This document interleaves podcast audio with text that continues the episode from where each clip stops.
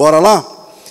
Lucas capítulo 24, a partir da próxima. Bom, no dia de semana a gente já tinha mudado, né? Mas a partir de então os nossos cultos serão só online e é terrível, é ruim, é chato. Para quem está no culto online aí, sabe do que eu estou falando, porque você está dentro das cobertas, aí com preguiça de buscar a Bíblia, com, sabe, na, na TV, dividindo a atenção da Bíblia com, com o Facebook e tal. Então, não é fácil. Vamos lá. Lucas capítulo 24. Quem está com sede de palavra, fala eu. Maravilha. Lucas capítulo 24, versículo de número. Eu, eu vou começar no 44. Vai, eu, eu vou começar no 36, vai, tudo bem. Lucas não, vai, eu vou no 44 mesmo por causa do tempo. É que assim, ó, eu quero ler tudo, mas vocês não prestam atenção, entendeu? Então vamos no 44. Diz assim, ó. Jesus lhes disse: São estas as palavras que eu vos falei, estando ainda convosco, que era necessário que se cumprisse tudo o que de mim estava escrito na lei de Moisés, nos profetas e nos salmos. Então lhes abriu o entendimento para compreenderem as Escrituras. E disse: Eis o que está escrito: o Cristo padecerá e ao terceiro dia ressurgirá de entre os mortos. E em seu nome se pregará o arrependimento e a remissão de pecados em todas as nações, começando por Jerusalém. Vós sois testemunhas destas coisas, e eis que sobre vós vos envio a promessa do meu Pai. Mas ficai na cidade, até que do alto sejais revestidos de poder. Eis que sobre vós vos envio, eis que sobre vós envio a promessa do meu Pai. Mas ficai na cidade, até que do alto sejais revestidos de poder. Então Jesus os levou para Betânia, e levantando as mãos os abençoou, e abençoando-os, ele apartou-se deles e foi levado ao céu. Então eles adoraram e volt... eles o adoraram e voltaram com grande júbilo a Jerusalém e estavam sempre no templo, louvando e bendizendo a Deus. Amém. É, ficar na cidade. Jesus, quando, quando subiu aos céus, ele deixou uma ordem para os discípulos. E a ordem era: fiquem na cidade. E ficar na cidade é, nós estamos falando de qual cidade, pessoal? Hã? Jerusalém. É, desde a crucificação de Jesus, até um pouco antes, ali onde Jesus foi preso, Jerusalém não é exatamente um local seguro para os discípulos. Jesus era odiado, os discípulos também. Jesus era perseguido, os discípulos também. Jesus foi preso, os discípulos também. Jesus foi morto, os discípulos também. E, e, então, é, ficar na cidade de Jerusalém não era uma tarefa fácil. Quando a gente lê assim, ó, então Jesus disse: Eis, sobre vós envio a promessa do meu Pai, fiquem na cidade. E aí você fala assim: peraí, mas a cidade de Jerusalém era o lugar mais perigoso para alguém que se dizia discípulo de Jesus naquela época. E como que Jesus pede para que eles fiquem na cidade? Bom, já que eu toquei no assunto de perseguição, desde a crucificação de Jesus, os cristãos têm sido perseguidos por sua fé. Desde o momento em que Jesus Cristo foi preso, os cristãos, desde então, são perseguidos por sua fé. E quando eu falo perseguidos por sua fé, é perseguidos mesmo, pessoal. Não é uma perseguiçãozinha, algo que dá para. Não, os cristãos são perseguidos de verdade por sua fé. É, genocídios cristãos são documentados, tudo isso que eu estou falando para vocês é, é, historicamente documentado. Se, se dá para a gente colocar na história, por exemplo, a perseguição narrada pelo Novo Testamento, a perseguição judaica dos judeus contra cristãos, a perseguição do Império Romano contra cristãos, a perseguição de Nero, que é, usavam, os cristãos eram empalados, atravessados pelo ânus até a cabeça e colocados como postes, e, e eles eram acesos para iluminar o caminho de Nero. Eu estou falando da época de Paulo, por exemplo ou na sequência do, do apóstolo Paulo, a, a, perseguição sobre Diocleciano, a perseguição de Domiciano, a perseguição é, de outros impérios. Né? Você pega, por exemplo, na Idade Média, a perseguição do mundo muçulmano, a perseguição dos cristãos é, é, sendo perseguidos pelo o Império Turco, o Império Otomano.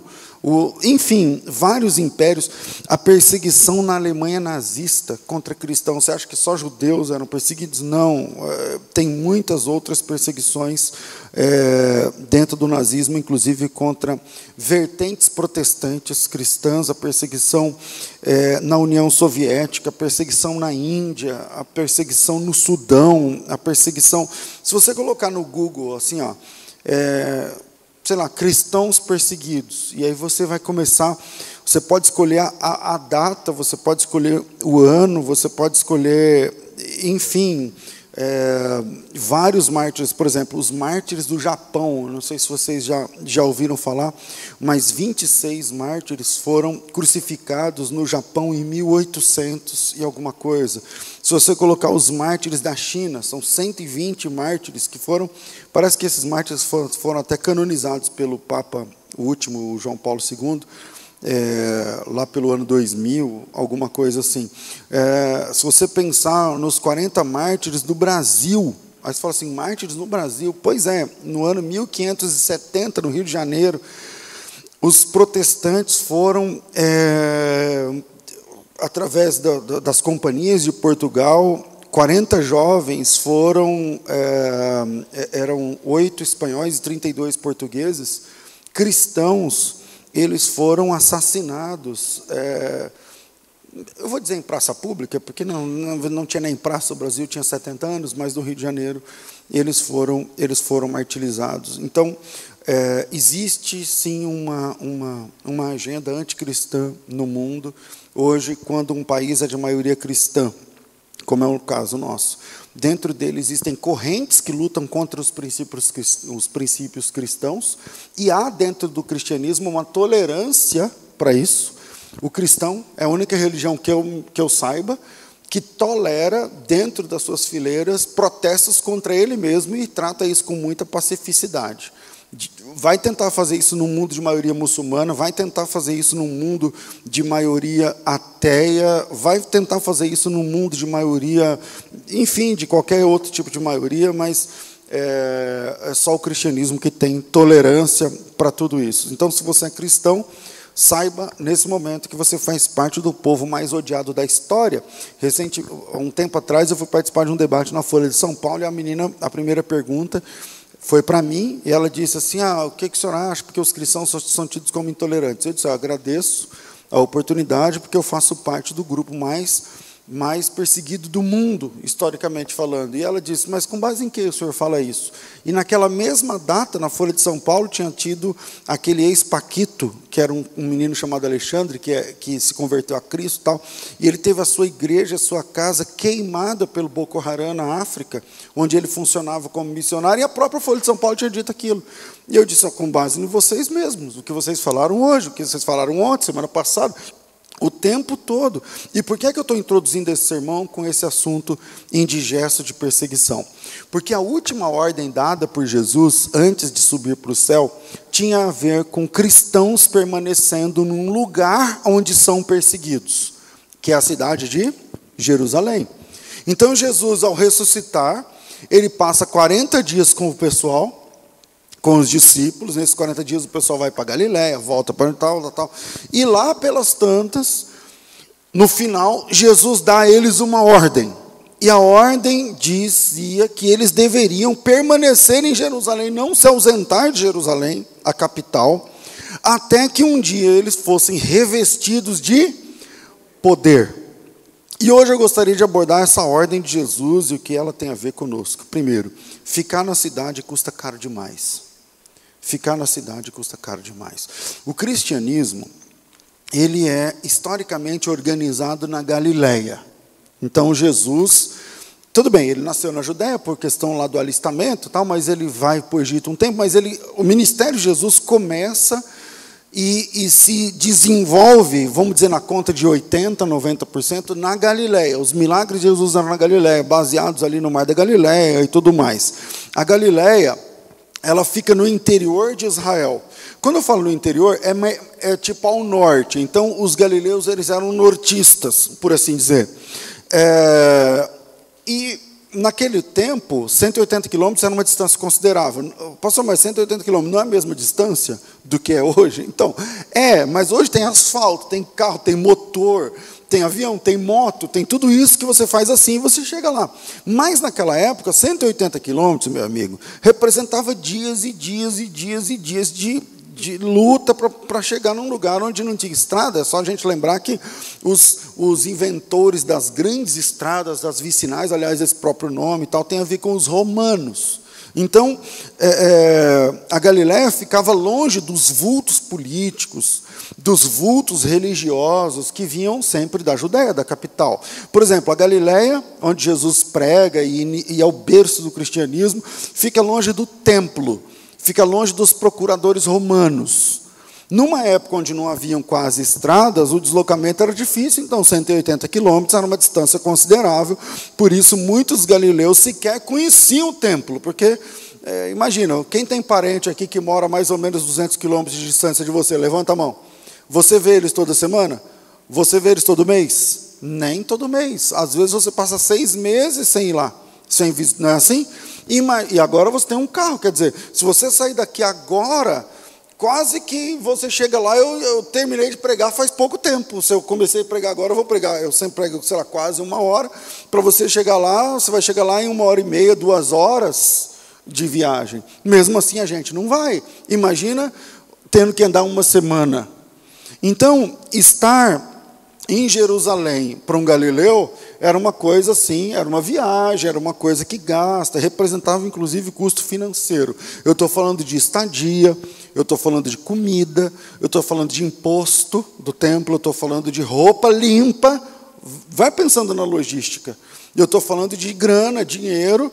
Então Jesus chega nos discípulos e fala assim: ó, vocês ficam na cidade, até que do alto sejam revestidos de poder. Não vou falar que dia é, não vou falar quanto tempo demora. Isso podia demorar um dia, dois dias. A gente sabe que demoraram dez dias, porque entre Jesus subir e, e o Espírito Santo chegar, foram dez dias. Mas ele não avisou isso a ninguém. Podia ser um mês, podia ser dois meses, podia ser um ano. E Jesus tem essas. Tipo, ele chega nos discípulos e fala assim: ó, ide por todo mundo e preguem o evangelho a toda criatura. Faça as contas. Pense Jesus falando para você, você vai para por todo o mundo. Aí você fala, caramba, quanto vai custar esse, esse negócio? Quanto fica esse projeto inteiro de evangelismo? Ir por todo o mundo, quanto custa? Quanto tempo demora? E Jesus não quer saber de nada. Ele fala e fala, então é para fazer isso aí, beleza? E ele não deu um centavo a ninguém. Jesus não falou, inclusive o caixa é esse. Não, ele diz: façam isso. E aí, quando ele vai subir aos céus, depois de 40 dias de ressurreto, ele diz para os discípulos: fiquem na cidade. Mas o primeiro ponto é que ficar na cidade custa caro demais. Eu estou falando, por exemplo, primeiro do custo financeiro. Quanto custa para um galileu ficar em Jerusalém. Quanto custa para um galileu ficar em Jerusalém? Quanto custa de hotel? Quanto, tudo bem, não, mas eles ficavam em Betânia, que é do lado né, de Jerusalém. É, três quilômetros, a coisa de 15 minutos a pé. Quanto, ok, mas e, e, a comida, e o pão de manhã, e o almoço? É, são 12 homens, e eu estou falando homens fora as mulheres, porque Jesus não disse isso só para os 12 porque não tinha só 12 que foram, que receberam o Espírito Santo, era 12 vezes 10, eram 120 pessoas. Você tem, por exemplo, a Maria Madalena, você tem, por exemplo, a Maria Mãe de Jesus, você tem, enfim, eh, quanto custaria para os discípulos ficar na cidade? Eu estou falando de custo financeiro. Vamos começar assim: estadia, comida, né, logística, roupa limpa, imposto, almoço, café da manhã e jantar, eh, sair voltar, deslocamento, tal. Eu nem estou falando da perseguição ainda. Então, primeiro, ficar na cidade custa caro demais. E por que é que Jesus pediu, ou mandou, ordenou que os discípulos ficassem em Jerusalém? Por que é que Jesus mandou que eles ficassem em Jerusalém? E porque assim, vamos pensar, a rigor, a rigor. Qual é a diferença de receber o Espírito Santo no cenáculo em Jerusalém ou na margem do Mar da Galileia em casa, lá, na, lá no norte, lá na Galileia? Qual seria mais cômodo? Se, se Jesus perguntasse a você, você quer ser cheio do Espírito Santo num lugar onde você tem que pagar hotel, estadia, ser perseguido e tal, ou você prefere em casa, pela internet, sendo movido pelo mover de Deus ali no se aperta o play e não sei o que você fala, eu sou do pessoal do aperto play porque é mais fácil qual era a diferença entre receber o Espírito Santo no cenáculo em Jerusalém, no centro velho de Jerusalém, ou em casa? Por que, que eles não podiam ser revestidos do poder em casa? Que Jesus não falou assim, ó, então beleza, cada um eu estou indo, beleza, pessoal, cada um vai para casa, daqui uns dias, aí uns dez dias mais ou menos, vocês vão receber um revestimento de poder, estejam onde estiverem, e, e, a, e a, coisa vai começar a partir daí, vocês vão ser despertados. Por que, que eles não podiam ser revestidos de poder em casa? Por que será que eles não poderiam ser revestidos de poder na Galiléia? Por que tão longe? Por que na Judéia? Por que na capital? Por que tão caro? Por que hotel? Por que, por que hospedagem? Por que logística? Por que distância? Por que um lugar onde eles eram estrangeiros e não exatamente é, cidadãos? E é aqui que a gente começa a entender o que essa promessa tem a ver com a gente. Porque em Jerusalém Galileus sempre são estrangeiros. Porque em Jerusalém, Galileus sempre são peregrinos. E o que esse tipo de, de ordem de Jesus, o que esse texto falado por Jesus há quase dois mil anos quer dizer a mim? O que esse texto, essa ordem de Jesus, fiquem na cidade onde vocês são estrangeiros, fiquem na cidade onde vocês são peregrinos, fiquem na cidade onde vocês são odiados, fiquem na cidade onde custa caro a vocês, fiquem na cidade onde vocês são perseguidos, acho que eu já falei, fiquem na cidade onde, onde, onde existe todo um custo, fiquem na cidade onde vocês não são de lá, vocês não falam como eles, não vivem como eles, fiquem lá até que do alto vocês sejam revestidos do poder. E o que é que isso tem a ver? O que essa ordem de Jesus tem a ver comigo? Tem a ver com você? Afinal, somos brasileiros, somos cristãos, em um país de maioria cristã, exibimos nossa fé com segurança, temos deputados. Aí, esses dias para trás, o governador falou que ah, assinou um decreto, a igreja não é mais é, como é? essencial. Depois, os deputados foram lá e falaram: opa, e olho pela orelha e falou: assina de novo. Aí assinou, não, agora é essencial. Ah, nós temos aqui deputados, vereadores, senadores, políticos, artistas. O presidente fala bem de Jesus, pessoas influentes influentes na nossa geração e na nossa sociedade, confessam Jesus como Senhor. Então, o que é que esse texto tem a ver com a gente aqui? A verdade, irmãos, é que nós sempre somos peregrinos. Nós sempre somos peregrinos, estrangeiros. A verdade é que nós estamos aqui, mas nós não somos daqui. Nós não somos daqui. E ser daqui, ficar aqui, custa caro para nós. Ficar aqui, permanecer aqui, buscar ao Senhor aqui, custa caro demais para quem ama Jesus numa sociedade que o odeia.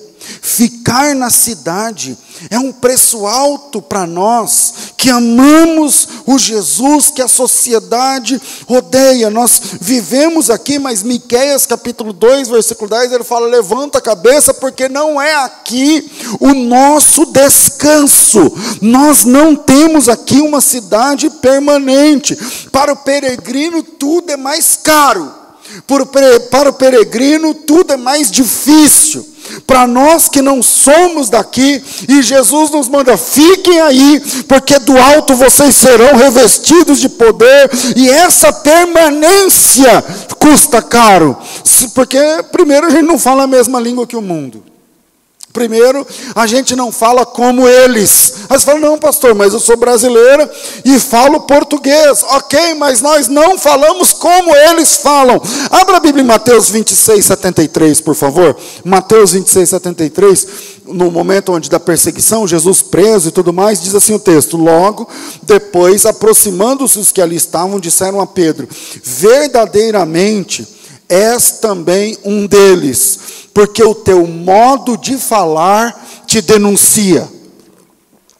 O que, que esse pessoal está falando para Pedro?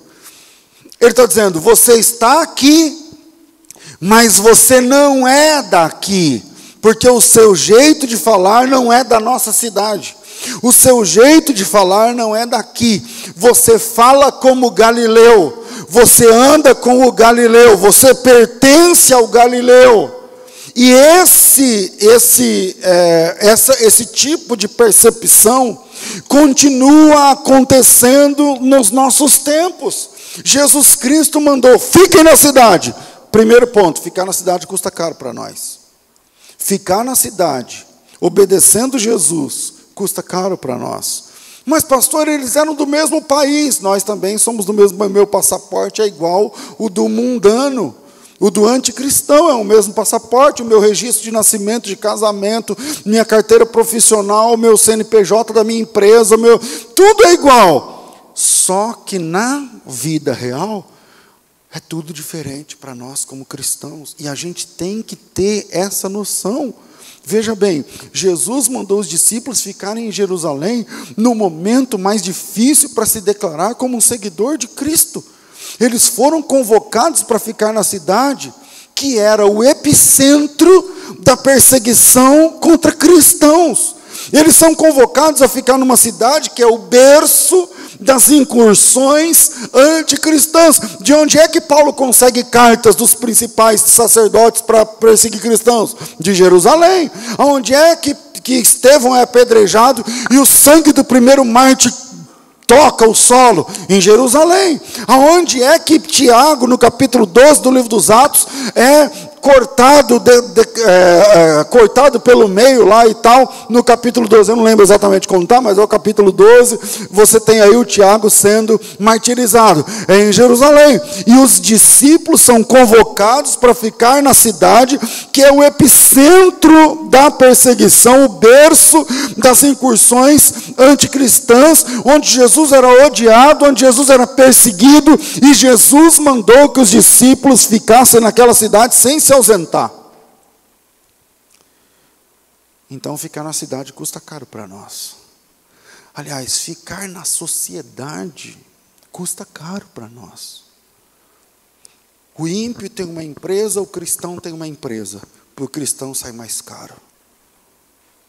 O ímpio é empregado, o cristão é empregado. Para o cristão é mais difícil.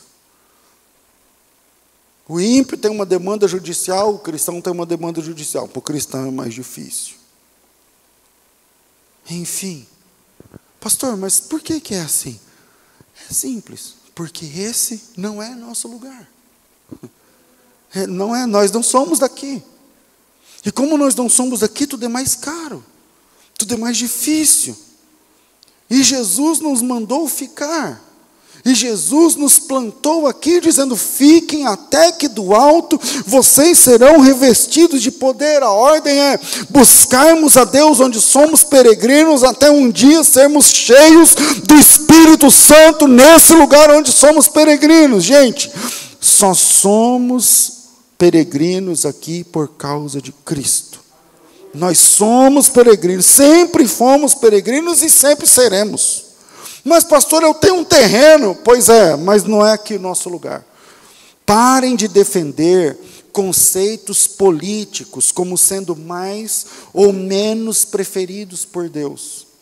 Porque isso é uma idiotice bíblica, escatológica. Aí você fala assim, como assim idiotice bíblica? Não, é uma idiotice diante do que a Bíblia diz. Não sei se eu me expressei bem.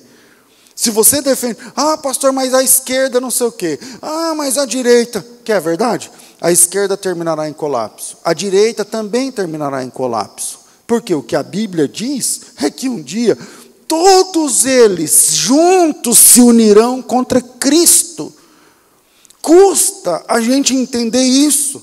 Cristãos que levantam bandeiras partidárias, bandeiras ideológicas de governo. Irmão, não existe governo nem governante que seja bom no sentido da palavra.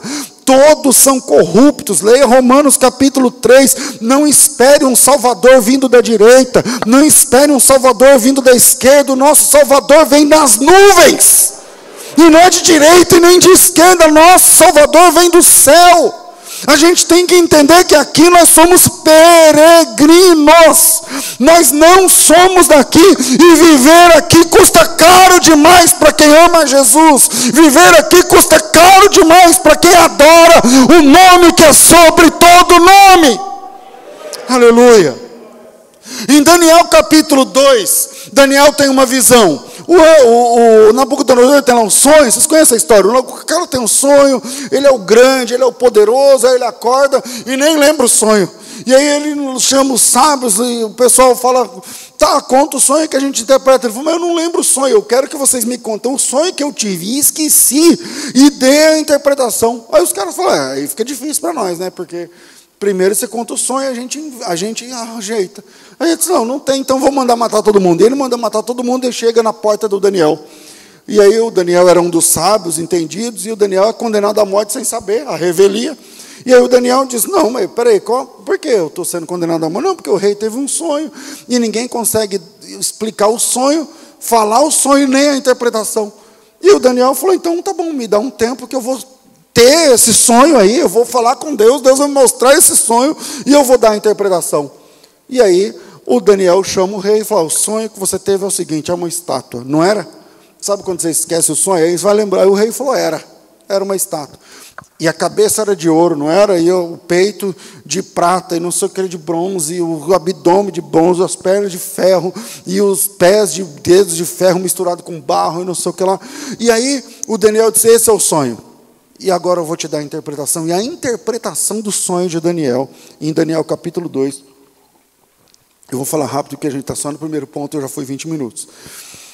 E a interpretação do sonho de, Daniel, do, sonho de do Nabucodonosor dado por Daniel, a interpretação é a seguinte: Rei, hey, o Senhor, o, o seu sonho tem a ver com o reino de Deus.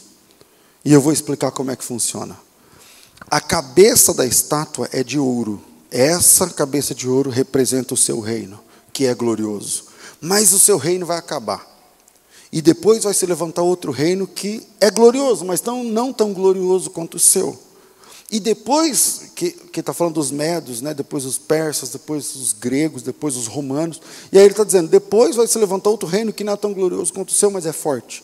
E, e esse reino também vai passar. E depois vai. Então, cada. A estátua, depois em Daniel capítulo 2, a estátua tem lá reinos Cada, cada metal, cada produto ali da estátua representa reinos. E aí ele diz assim: no seu sonho, tem a estátua toda, cabeça de ouro, peito de.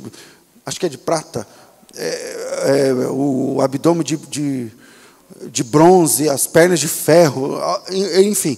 Aí ele diz assim: eu não coloquei aqui no, no sermão, eu não, lembro, não sabia que eu ia falar disso. E aí, a Bíblia diz que uma pedra, uma pedra, uma pedra cortada sem auxílio de mãos, ela rola no monte e conforme ela vai rolando, ela vai crescendo, ela espedaça a estátua.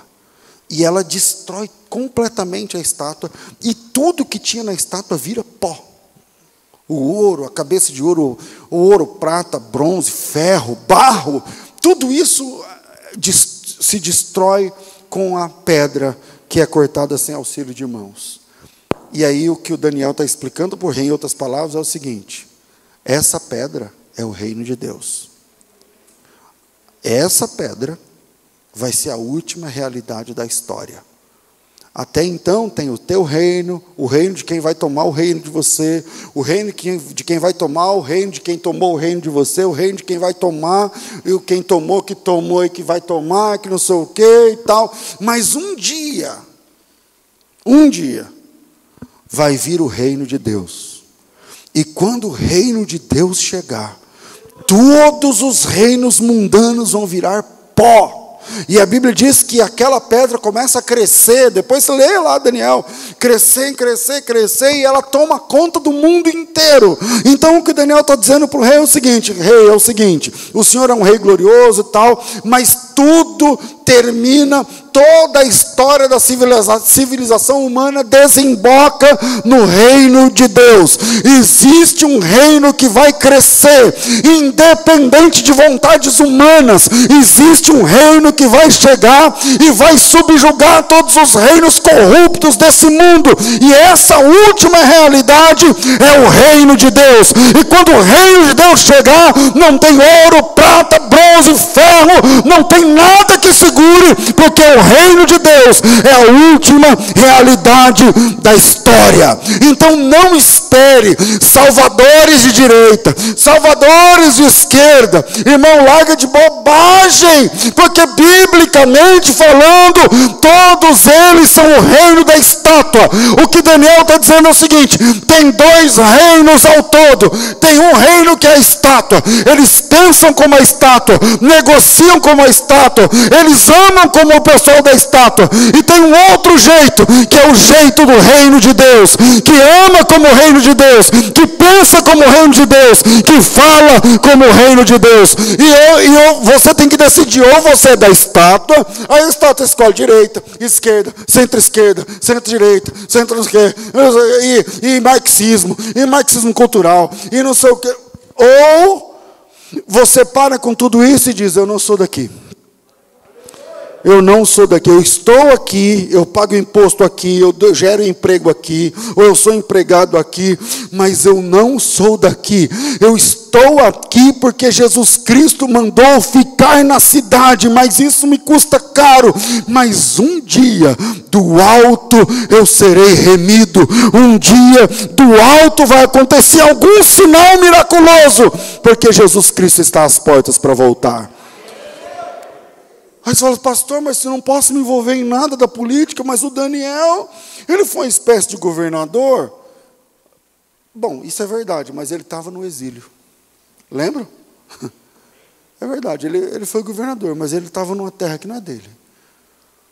Onde ele orava diferente dos outros, onde ele comia diferente dos outros, onde ele falava diferente dos outros. Ah, pastor, mas o José, ele foi governador. É verdade, mas ele também estava numa terra que não é dele, ele também sabia que o seu papel ali era apenas um papel estratégico, que Deus usaria ele para abençoar o seu povo. Então a gente não pode misturar o fato é que todos os governos, sabe, todas as ideologias um dia se unirão contra a igreja. Então, primeiro, eu estou no primeiro? Eu estou no segundo, né?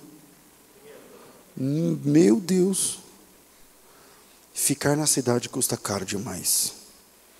Ficar na cidade. Jesus diz: fiquem na cidade. Isso custa caro para nós. Se integrem. Isso custa caro para nós. Em Hebreus 11, 13 a 16, tem um dos trechos que eu acho mais lindo na Bíblia para falar sobre esse assunto. O tempo está curto, não vou nem comentar, só vou ler o texto. Hebreus 11, 13. Diz assim, ó. Está falando dos heróis da fé. Fulano, Beltrano, começa em Abel, lá, tá tudo bem. Aí ele diz assim, ó. Todos estes morreram na fé. Não alcançaram as promessas. A promessa é ver o nascimento de Cristo. Todos estes morreram na fé, sem terem obtido as promessas. Vendo-as, porém, de longe, as saudaram e confessaram que eram estrangeiros e peregrinos nessa terra. Morreram na fé, não alcançaram o nascimento de Cristo. E mesmo assim, confessaram que eram estrangeiros e peregrinos nessa terra. Porque os que isso dizem manifestam estar procurando uma pátria. E se na verdade se lembrasse daquela de onde saíram, teriam a oportunidade de voltar. Mas agora desejam uma pátria melhor. Isso é a pátria celestial.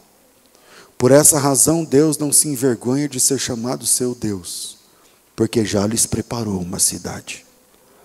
A nossa cidade não é aqui. A nossa cidade, pastor, mas Deus mandou a gente ficar na cidade. Mandou. Mas a cidade não é nossa? Não. Mas a gente não almeja? Não, não, nós não somos daqui. Pare de militâncias políticas idiotas.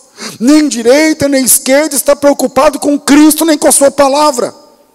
Pare de defender ideologias da cidade. Eles não estão nem aí para a causa do Evangelho, que era verdade. Somos peregrinos, não somos daqui, somos estrangeiros. Essa língua não é nossa, essa pátria não é nossa, esse jeito de ser não é nosso. Somos exilados aqui. Exilados aqui. O Justus Henry Nelson, depois você dá um Google, quem foi Justus Henry Nelson? Foi um, um estadunidense que, que vindo para o Brasil em 1800 e alguma coisa, plantou uma igreja, uma escola, foi um apologista, tinha um jornal chamado, eu não lembro, Jornal Apologista Cristão Brasileiro, apologi, o Apologista Cristão Brasileiro, na isso em, antes de 1900, antes de, de Assembleia de Deus existir e tal, e ele planta uma igreja metodista na, na, na bacia amazônica, ali no, no norte do, do Pará. E aí ele escreve uma, uma música que está na nossa harpa cristã, que é o número 36. Lembra do, da harpa cristã do número 36? Eu não vou ter voz para isso, mas Da linda pátria estou, bem longe, cansado estou. Essa é a música do peregrino. Eu tenho de Jesus saudade só quando é que eu vou. Passarinhos belas flores querem me encantar. São vãos terrestres esplendores, mas contemplo meu lar, que não é aqui nosso lar. Jesus me deu a sua promessa me vem buscar. Meu coração está com pressa, eu quero já voar. Meus pecados foram muitos, muito culpado sou. Porém, seu sangue põe me limpo, eu para a pátria vou. Bom, né? Dá até mais um. Qual filho de seu lar? saudoso eu quero ir. Qual o ninho aos braços seus fugir? É fiel sua vinda é certa. Quando? Quando eu não sei, mas Ele manda estar alerta do exílio voltarei. Sabe o que o cara está falando? Ele está dizendo: a nossa pátria não é aqui. A gente está aqui, a gente vive aqui, mas é caro demais para nós estar aqui. Jesus está dizendo: fiquem na cidade, mas nós não somos aqui, mas fiquem na cidade, porque vocês serão revestidos de poder. E aí, o autor o do hino que eu estou dizendo aqui agora, o apologista, ele diz assim: estar aqui não é fácil, porque passarinhos, belas flores querem me encantar, mas são vãos, terrestres esplendores. Eu prefiro o meu lar. Aleluia. Segundo, o mundo precisa ver em nós alguma coisa sobrenatural. O mundo precisa ver em nós alguma coisa sobrenatural. Jesus mandou os discípulos ficarem em Jerusalém até que do alto fossem revestidos de poder. O que é que isso significa? O que quer dizer ser revestido do alto? Ser revestido de poder do alto. O que, é que precisa acontecer Vamos, vamos, vamos no, exemplo. O pessoal ficou em Jerusalém, não foram embora. Quanto custa 10 dias de hotel? Quanto custa comida? Quanto custa lavar roupa? Quanto custa? Toda essa logística. O pessoal ficou lá. E todos os dias no templo. Isso você precisa ler em Atos dos Apóstolos. Atos capítulo 2. O apóstolo, o, o apóstolo não, Lucas, ele vai dizer o seguinte. Quem escreveu Atos foi Lucas, não é? Lucas 2, lá no 40 e alguma coisa, ele vai dizer o seguinte, ó, é, versículo 44. Todos os que criam estavam juntos e tinham tudo em comum. 46. Perseverando, todo, perseverando unânimes, juntos, todos os dias no templo. Presta atenção. Essa é uma religião nortista. Essa é uma religião que o fundamento dela foi feito lá na, na Galiléia. O arcabouço do cristianismo é Galileu. E como é que eles fazem para estar todos os dias no templo? Porque eles ali são peregrinos, estão obedecendo o que Jesus falou. Eles estão ali obedecendo o que Jesus Cristo mandou todos os dias no templo. O que precisa realmente acontecer? Que sinal é esse? Que é o segundo ponto, o mundo precisa ver algo sobrenatural em nós. O que, que aconteceu com eles? Bom, se a gente quer ter uma experiência sobrenatural, a gente precisa buscar a Deus em um mundo que nos odeia. Que é isso que eles estão fazendo. O pessoal odeia os cristãos. Veja, os cristãos são minoria naquele contexto. A maioria é judaica. E os judeus odeiam Cristo mataram Cristo, perseguiram os apóstolos de Cristo. E naquele momento, Jesus tinha sido morto, ressuscitado e assunto aos céus. Os discípulos sobraram, ficaram lá na cidade, e eles tinham, vou falar um português mais rasgado, a cara de pau de ir no templo.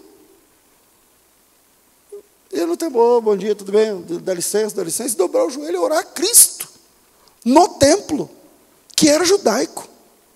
Faz as contas. Vou te ajudar. Pensa que você está aqui e começa a chegar pessoas com miçangas de umbanda, candomblecistas ou coisa parecida. Tudo bem, dá licença aqui, começa a falar lá as, as palavras deles, as músicas deles, as coisas deles, aqui no nosso meio. Você vai gostar dessa história? Você vai gostar dessa história? Não. Os cristãos fizeram mais ou menos isso. Só, eu estou tentando transpor o abismo, só para gente, não é nesse nível, né? Só para você entender. Eles entravam no templo e oravam a Jesus. Eles entravam no templo adorando a Jesus no meio de um templo judaico. Estão me fazendo entender? E aí, Jesus manda que esse pessoal fique em Jerusalém e fique lá no templo, e ora, e ora, e ora, ora no templo, ora no cenáculo, o cenáculo é um lugar mais só deles, tal. Mas a Bíblia diz que eles perseveravam, perseveravam todos os dias unânimes no templo orando. Oravam no templo, oravam no cenáculo, oravam em casas. Por que, que eles estão fazendo isso? Porque eles precisam receber um revestimento.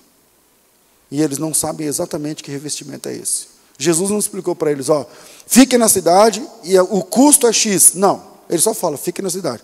Até que do alto vocês vão ser revestidos de poder. Ele não fala que revestimento é esse. Jesus nunca falou, ó, o revestimento de poder é o seguinte: vocês vão fazer isso, isso, isso, vocês vão começar a falar outras línguas, ou vocês vão ter curas, e, e vai ter sinais e poder e prodígio. Não, eles estão buscando um negócio que eles também não sabem exatamente como é que funciona. O que precisa realmente acontecer na nossa vida? Precisamos buscar a Deus num mundo que odeia Cristo. Esse é o, esse é o convite. Esse, esse é o chamamento do crente. Buscar a Jesus num mundo que odeia Cristo. Precisamos nos reunir para orar, mesmo, mesmo rodeados por homens que falam mal de nós. Precisamos dobrar os joelhos e buscarmos a Deus com insistência, mesmo diante daqueles que nos perseguem. É isso que é ficar na cidade. É o ficar na cidade que Jesus disse é isso. Precisamos orar até que eles vejam alguma coisa diferente em nós. O que, que eles viram? Aí a gente precisa lá em Atos capítulo 2, 42, 2, no começo lá. Cumprindo-se o dia de Pentecostes, estavam todos reunidos em um mesmo lugar, de, repente veio do céu um vento impetuoso, eh, veio do céu um som como de um vento impetuoso e veemente, e encheu toda a casa em que estavam assentados, e viram, e, e, e viram. E viram línguas repartidas como que de fogo não é um fogo. Eu não vou aqui dar aula de, glossolalia, de fenômeno pentecostal, nem nada disso, mas e viram alguma coisa na cabeça deles, sobre cada um deles. Nós precisamos orar, até que eles que odeiam a Cristo vejam sobre nossas cabeças um sinal que nos distingue dos demais até que eles vejam em nossas vidas algo que nos distingua dos outros. Eles precisam ver o fogo de Deus sobre nossas cabeças. Eles precisam ver a presença de Deus nas nossas vidas. Eles precisam, eles que odeiam a Cristo, eles precisam enxergar em nós algo que não é palpável. Precisam ver que nós não estamos brincando de ser igreja. Precisam enxergar em nós algo que traduza para ele para eles em palavras. Porque quando você lê o texto de Pentecostes, eles ficam atônitos. Deixa eu ver aqui o versículo. É, versículo 7. E todos, esses que odeiam a Cristo, e todos pasmavam e maravilharam-se, perguntando uns aos outros: Mas não são galileus esses homens que estão falando? Não são estrangeiros? Não são peregrinos? Esses homens que estão falando? E como é que nós os ouvimos, cada um na nossa própria língua nativa? Como é que eles conseguem traduzir para nós de um jeito que atinja nosso coração aquilo que eles estão falando, porque foi isso que aconteceu no início e precisa acontecer agora. E precisa acontecer na nossa história. Esse mundo precisa entender o que nós estamos pregando. Esse mundo precisa entender o que nós estamos falando. Eles precisam sentir que a nossa busca é real eles precisam, eles precisam perceber que a nossa fé é genuína, é autêntica. Eles precisam ver que sobre nossas cabeças tem algo de Deus. E não só conversa, e não só doutrina. Eles precisam ver em nós diferença, irmãos. E isso não acontece porque nós usamos adesivos evangélicos nos nossos carros. Isso não acontece porque tocamos hinos evangélicos na nossa playlist. Essa percepção não vem pelos ouvidos e nem pelos olhos deles. Essa percepção é uma percepção sobrenatural. Eles precisam entender de forma sobrenatural que a nossa busca é legítima. Porque é isso que acontece com esses caras. Eles, são, eles, eles começam amanhã zombando de quem está buscando a Deus. E lá pelas tantas eles param e falam assim: peraí, mas esses caras não são galileus? Esses caras não falam lá, não são do norte. Esses caras não são peregrinos. Como é que eu estou entendendo do meu jeito, na minha língua materna em que foi nascido, eles é, glorificarem o Deus deles? Então, segundo, eu vou correr contra o relógio aqui. O mundo precisa ver algo sobrenatural em nós. Não é somente doutrina. Não é somente uma profissão evangélica e você não sou evangélico protestante. Se ele não vir do verbo ver sobre a nossa cabeça o fogo de Deus, se eles não perceberem que aquilo que a gente fala do nosso jeito mexe o coração deles, eles não vão se entregar, eles não vão se converter. E a finalidade de Jesus mandar os discípulos fiquem na cidade é porque quando chegar a ordem do evangelismo, ele diz: começa por Jerusalém, depois na Judéia e em Samaria, e nesse método vocês conquistem até os confins da terra. Terceiro, nós precisamos pregar o Evangelho de Jesus. Hoje é o último dia das igrejas evangélicas abertas no nosso estado, por alguns dias. Não sei quantos dias, pode ser 15, pode ser 20, pode ser 30. Agora, como eu disse no começo, antes, antes do sermão, para uma igreja séria, de verdade, a porta está aberta ou fechada, eu não vou dizer que não faz diferença, porque faz, na comunhão, é gostoso tal, mas na nossa fé e segurança não faz diferença nenhuma. Aberta, fechada, proibido, liberado, não faz diferença nenhuma para mim. Certo? Pastor, mas como faz diferença? E a comunhão? Então, na comunhão, é gostoso, eu quero abraçar os irmãos, a gente está junto, desenvolver projetos, atingir. É, a gente está em março, era para a gente estar tá construindo a nossa congregação lá naquele lugar, que eu nunca lembro o nome, como chama? No São do. Hã? Itaguaçu. Eu nem sabia esse nome aí. Mas é isso aí, lado deles. Que já, os irmãos já doaram o terreno desenrolamos lá na justiça os terrenos, tal, tal, tal. Falta construir, falta começar. Se não fosse a pandemia, a gente já estava lá construindo com foto e mostrando, está na, na, na laje, está não sei o quê, do, jeito, do nosso jeito de ser igreja. Então atrapalha? Atrapalha. Mas não atrapalha a nossa fé. Porque se atrapalhar a nossa fé, aí a gente não é crente de verdade. Se a gente precisa de uma porta aberta para ser crente, então a gente não entendeu o Evangelho. Mas nessa pandemia, é a oportunidade que nós temos para pregar o Evangelho. Quantas pessoas desesperadas, quantas pessoas perdendo parentes, quantas pessoas precisando da mensagem que você tem, que eu tenho, que nós temos. Eles precisam da resposta que nós sabemos levar, como ninguém. Então, terceiro, nós precisamos pregar o Evangelho. Jesus mandou ficar na cidade também para pregar o Evangelho. Hoje os cristãos são maioria mas o evangelho é minoria. Hoje as músicas evangélicas estão nas paradas de sucesso. Cantores e cantoras evangélicas ganham o Grammy hoje. Mas o evangelho não está nas músicas, infelizmente. Jesus mandou ficar na cidade, até que do alto fossem revestidos de poder. Em Atos 2, acontece o revestimento de poder. E o que é que eles fizeram com esse revestimento?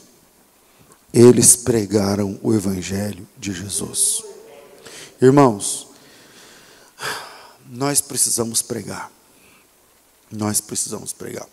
Você já, já analisou o que eu vou chamar aqui de anatomia da pregação de Pedro?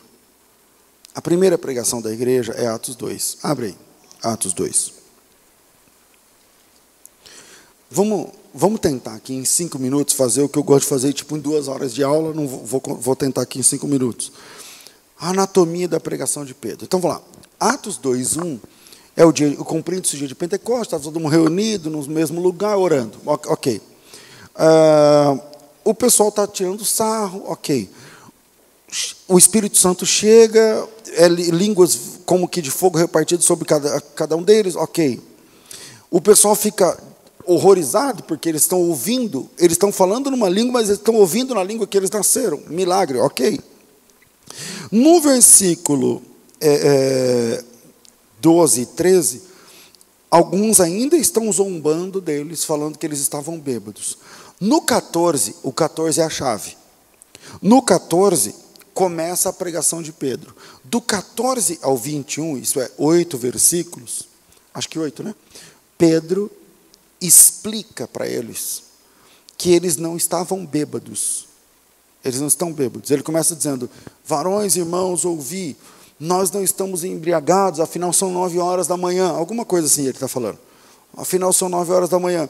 Mas isso tudo está acontecendo por causa da profecia de Joel 2. E aí ele lê, ele, ele cita de cor, Joel 2, 28.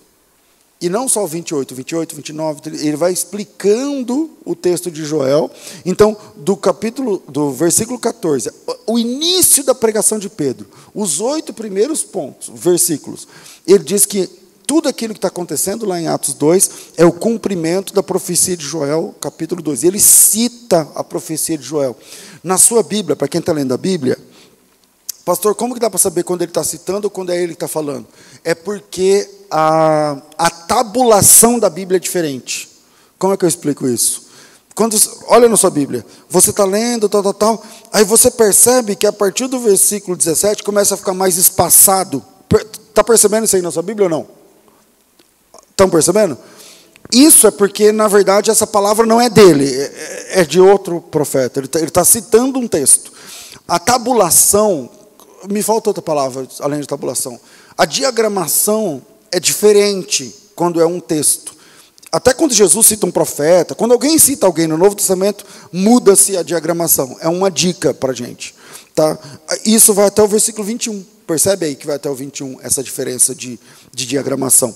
E aí ele diz: E todo aquele que invocar o nome do Senhor será salvo. Também está citando Joel.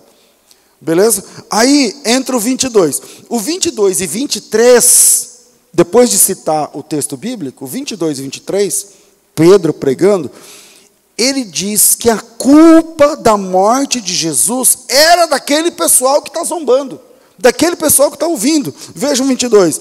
Homens israelitas, escutai essas palavras. A Jesus de Nazaré, homem aprovado por Deus, entre vós, sublinho entre vós, ou, ou guarda aí, entre vós. Quer dizer, vocês sabem disso. Entre vós, com maravilhas e prodígios e sinais que Deus fez por ele, no meio de vós, de novo no meio de vós, como vós bem sabeis, de novo vocês sabem, ele chegou no meio de vocês, ele fez maravilhas no meio de vocês, e vocês sabem, só 22, 23. Esse homem foi entregue a vocês, foi entregue a vocês pelo determinado conselho e presciência de Deus, e tomando o vós, quer dizer, vocês pegaram ele e prenderam, o crucificastes, vocês crucificaram Jesus e matastes pelas mãos de injustos. Mãos de injustos são os romanos, mas quem matou foram os judeus. E aí Pedro coloca a culpa da morte de Jesus sobre eles. Vocês sabem de Jesus, vocês ouviram de Jesus, vocês receberam Jesus, vocês prenderam e vocês mataram. Essa é a segunda parte da anatomia da pregação de Pedro. A culpa da morte de Cristo é de vocês, ouvintes. É, é a segunda parte. Vamos para a terceira, do versículo 24 ao 32. Aí Pedro vai trabalhar amplamente, inclusive vai, você percebe que do 25 em diante até o 28, muda de novo a diagramação, porque ele está citando um texto do Salmo 16. Tá? Ele vai falar sobre a ressurreição de Cristo, do versículo 24 até o 32, ele vai citar sobre a ressurreição de Jesus. É, e no versículo 32 em diante, até o 35, ele vai falar sobre a entronização de Cristo, que Cristo agora está num trono. Veja o 32. Deus ressuscitou esse Jesus e todos nós somos testemunhas. 33. De sorte que, exaltado pela destra de Deus, e tendo recebido para a promessa do Espírito Santo, derramou isso que agora vocês estão vendo e vocês estão ouvindo. Ele chama esse pessoal, envolve novamente eles, agora vocês estão no meio de uma profecia bíblica em cumprimento, que é de novo a profecia de Joel. E o versículo 36, ele arremata, não, eu estou no 33 ainda, né? 34. Pois Davi não subiu aos céus, mas ele próprio disse. Aí esse pedacinho que Davi diz muda de novo a, a, a diagramação. Disse o Senhor ao meu Senhor: Assenta-te à minha direita. Está citando outro texto. Até que põe os inimigos por estrada dos seus pés. Versículo 36. Portanto, saibam com certeza, toda a casa de Israel, que esse Jesus que vocês mataram, Deus o fez Senhor. Essa palavra Kyrios só era dada a uma divindade ou ao, ao rei de Roma. Deus fez Senhor e Cristo, aquele que eles aguardavam. Então, esse que vocês mataram, esse que vocês conheceram, que vocês crucificaram, que vocês viram os sinais, que vocês fizeram, por causa de vocês, da maldade de vocês, ele morreu, vocês crucificaram, mas Deus fez dele Senhor, Quírios e Cristo, Christos, do grego ungido. Veja a repercussão no versículo 37. E ouvindo eles isso, compungiram-se o seu coração. Essa palavra estranha, é, compungir o coração, é se você pegar uma, uma, uma peça de carne, por exemplo, e pegar uma faca e ficar, e ficar assim com a faca, furando a faca. É isso. O coração ficou dilacerado. É, é esse termo compungiu. E compungiu-se o coração, e eles perguntaram a Pedro e aos demais apóstolos: O que faremos, irmãos? Ah, agora é irmãos. Porque antes eles estavam falando que eles estavam bêbados. E agora, com o coração dilacerado por causa da pregação, eles disseram: o que, que a gente faz agora, irmãos? E aí o Pedro fala: ah, se arrependam.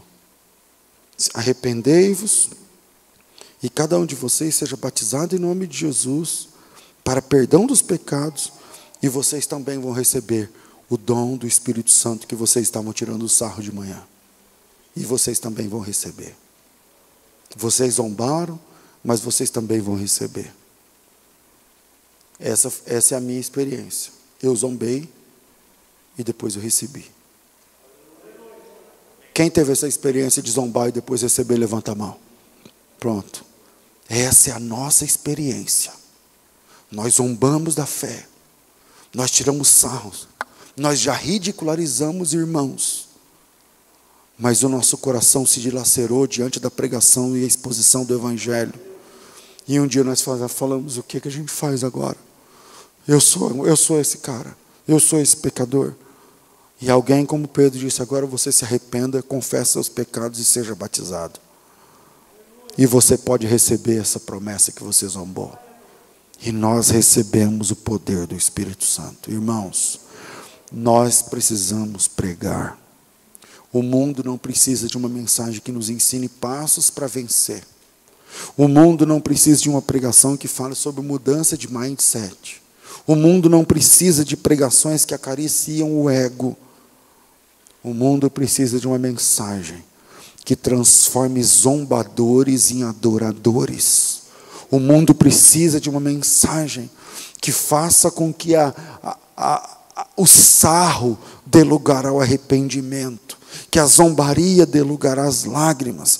Eles não sabem, mas eles precisam do Evangelho. Uma mensagem onde Cristo é o centro. Uma mensagem que acusa pecadores. Uma mensagem que fala da outra vida. Uma mensagem que fala do céu. O mundo não sabe, mas eles precisam de uma mensagem que oferece a pecadores que mataram Jesus uma possibilidade de refrigério, uma possibilidade de salvação, uma mensagem capaz de transformar corações altivos em homens com coração despedaçado, numa mensagem que acusa pecadores quanto à morte de Jesus e ao mesmo tempo batiza arrependidos, recebendo-os como irmãos. Entendeu? Porque Jesus nos mandou ficar na cidade ficai na cidade, porque vocês precisam ser cheios. Ficai na cidade, porque eles precisam receber o testemunho de Cristo. Fiquem na cidade, para que o mundo veja o fogo de Deus sobre a cabeça de vocês.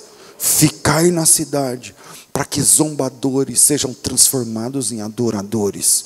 Ficai na cidade custa caro, mas é a nossa missão como igreja. Deus abençoe vocês em nome de Jesus.